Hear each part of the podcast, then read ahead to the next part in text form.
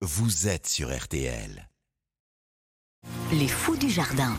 Un jardin, une idée folle qui se transmet parfois de, génération en génération. Vous allez voir à Kinsheim en Alsace. Elisabeth Humann, 85 ans, est ainsi euh, l'héritière d'un jardin féerique. Alors, il a été créé sous Napoléon en, en 1803. C'est un baron d'Empire qui avait décidé euh, de se construire au milieu de ce village euh, alsacien un manoir, pas du tout alsacien, mais d'inspiration italienne, avec un immense jardin, 7 hectares, pour créer l'illusion d'un tableau. Bonjour Yannick Collant. Bonjour à tous. Un jardin dont Elisabeth Humann perpétue euh, la tradition au milieu de ces arbres vieux de 200 ans. Oui, des arbres gigantesques aujourd'hui qui entourent toujours cette grande maison rose sortie tout droit d'un paysage de Toscane. Vous voyez, il y a un cyprès chauve, ce qui n'est pas du tout un arbre alsacien, qui est toujours là et qu'on voit autour de toutes les maisons palladiennes en Italie. Donc là, c'est vraiment une allée en gravier avec les, les rosiers. Pour aller avec la maison, toutes les fleurs ici sont blanches ou roses.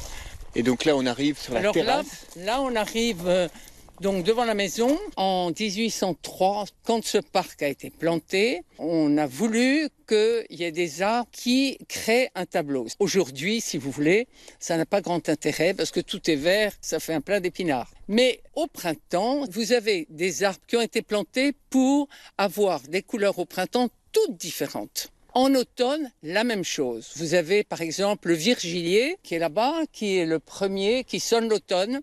Donc il y a des feuilles jaunes. Vous avez des virgiliers, micocouliers, des tulipiers, des chênes d'Amérique, etc. C'est un jardin à l'anglaise, donc c'est pas comme à la française. On n'a pas l'impression que c'est Si vous voulez, ici, euh, ce parc, évidemment, c'est l'opposé des magnifiques jardins de le nôtre. Alors vous avez la nature qui est en totale liberté. Voyez, il n'y a pas une allée tracée, etc. La nature fait ce qu'elle veut.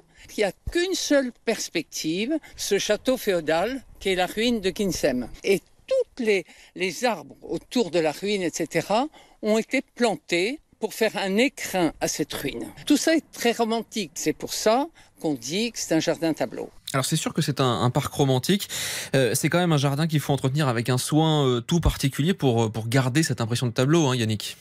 Oui, ce n'est pas de tout repos pour Elisabeth, surtout avec ces sécheresses de plus en plus fréquentes. Il y a beaucoup d'arbres qui tout d'un coup se fondent en deux et tombent. Par exemple, on avait deux magnifiques marronniers qui cet hiver ont tout d'un coup craqué parce qu'ils étaient trop secs, beaucoup trop secs. Donc là, hop, on a replanté immédiatement deux marronniers roses pour les remplacer. Et alors c'est compliqué parce que quand vous plantez, si vous voulez, il faut bien faire attention à ce que de la maison, il y ait la perspective de la ruine, puisque c'était le but de cette maison. Et comme ça depuis 200 ans. Bah oui, enfin, je sais pas si je fais bien, mais enfin, on essaye. Et on les surveille. Deux fois par an, il y a quelqu'un qui vient pour surveiller tous les arbres. Ça, c'est un érable, et ça, c'est un être pourpre. Il est, il est gigantesque. Il est gigantesque, mais voyez, je passe ma journée, il y a énormément, comme vous pouvez le voir, des branches mortes partout. On passe la journée à ramasser ça.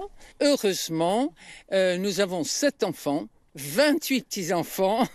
Donc, quand ils arrivent, demain j'en attends euh, un grand nombre, et ben tout le monde s'y met. Quand il faut euh, désherber, enlever les ronces, tout le monde donne un coup de main parce que c'est un gros entretien. Et encore, c'est pas tenu au bouton comme j'aimerais, mais enfin voilà.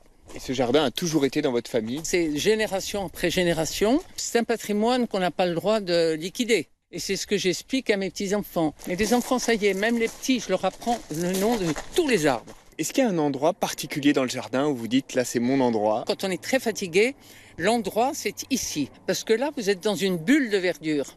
Et on a uniquement la perspective de la ruine. Donc, honnêtement, euh, si un jour vous avez un coup de spleen, venez vous installer ici et vous verrez le, le repos. Il suffit finalement de s'allonger là et de songer que du haut de ces grands arbres, deux siècles d'histoire nous contemplent. Les fous du jardin ce matin en Alsace avec Yannick Collant.